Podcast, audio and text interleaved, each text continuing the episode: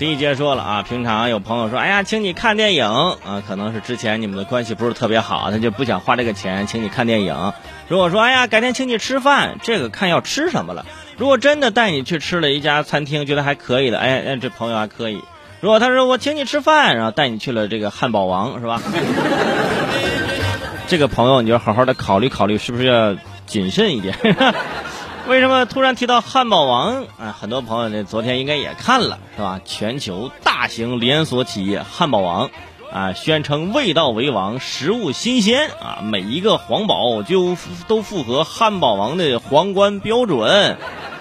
然而啊，三幺五晚会啊，接到内幕人士举报，汉堡王的标准在实际的执行当中啊，存在。严重的问题，就记者去这个卧底调查嘛，就是采访的过程当中，哎，就发现，呃，这个员工啊，在制作汉堡的过程当中啊，煞费心机的操作，就为了少放一片西红柿或者是一片芝士。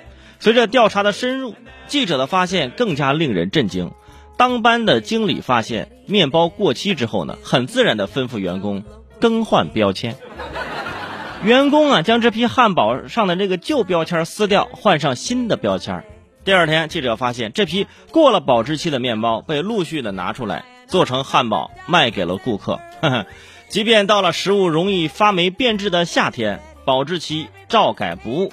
然后他就问呢，就说：“哎呀，你这个这个行吗？这样你更改保质期啊？哎呀，没什么。”那店长就直接说：“总部也知道啊，对呀，然后都都是从基层做起的。”啊，当店长我当了多少年了？这事儿我能不知道吗？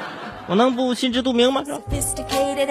后来就发现啊，在这个外卖平台调查发现，有不少食客反映，啊？汉堡王的食材不新鲜呢，汉堡缺斤短两啊，呃，甚至有顾客啊吃了食物之后会拉肚子。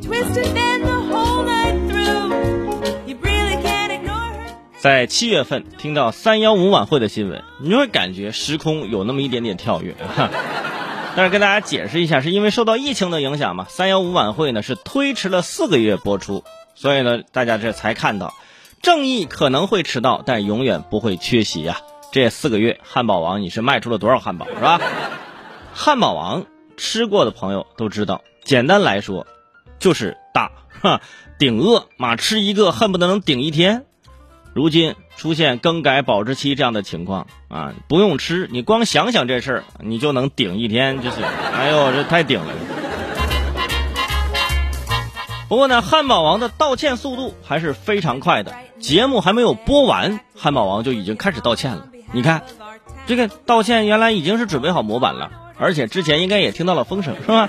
你哪怕再等等，你等等，你等这节目播出完，你你过几分钟再发。然后都显得就是这个节奏感有点好，是吧？你现在就发就有点迫不及待了，是吧？而更改保质期这个事儿啊，听起来感觉是一个很久远的事情。我没有想到现在还会出现这样的事情，是吧？更改保质期，哪成想还有人能做出出来？之前为什么有这种印象啊？就是小时候啊，我们学校旁边的小卖部啊，最爱干这种事儿，哎。这老板啊，每天非常的勤劳啊，笔耕不辍呀，在那儿就更改保质期啊。特别是那些面包什么的，那时候就是在上面贴一个小标签，手写的保质期，啊，所以那手写的完全凭他心情。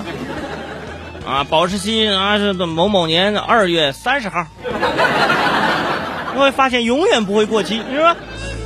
然后同学呢，我们也经常去他那儿买面包啊，吃完之后呢就肚子疼，但是依然去买。为什么呢？因为这样的话就可以请假回家。这想想真的是各有所需啊，还实现双赢了。你看看，我个人是觉得啊，这个产品更改保质期这样的行为，就像你相亲的时候啊，你篡改自己的年龄一样，这都是非常可耻的啊。你比如说你已经三十多啊，那你一直没有女朋友，这是去相亲的时候。是吧？你骗人家，你现在才二十六，是吧？但是有些人啊，就是明明只有二十六，但是看起来他就像三十多。那平常看我们，就比如说跟女生见面或者相亲的场景，是不是？我们不可能直接上来就问人女生的年龄。哎呀，你多大了？人女生一般会说啊，It's a secret。那这是个秘密。但是这句话呢也是分情况。这是这什么人可以说呢？就是本身年龄比较大，但是呢长得非常年轻、保养的非常好的朋友，人家可以说啊，is a secret。如果本身你才二十出头，但是看着跟三四十似的，我就我建议你还是把真实年龄说出来，对，对你有好处啊。就算你真实说出来，可能别人还不信啊，哇哇，is impossible 啊。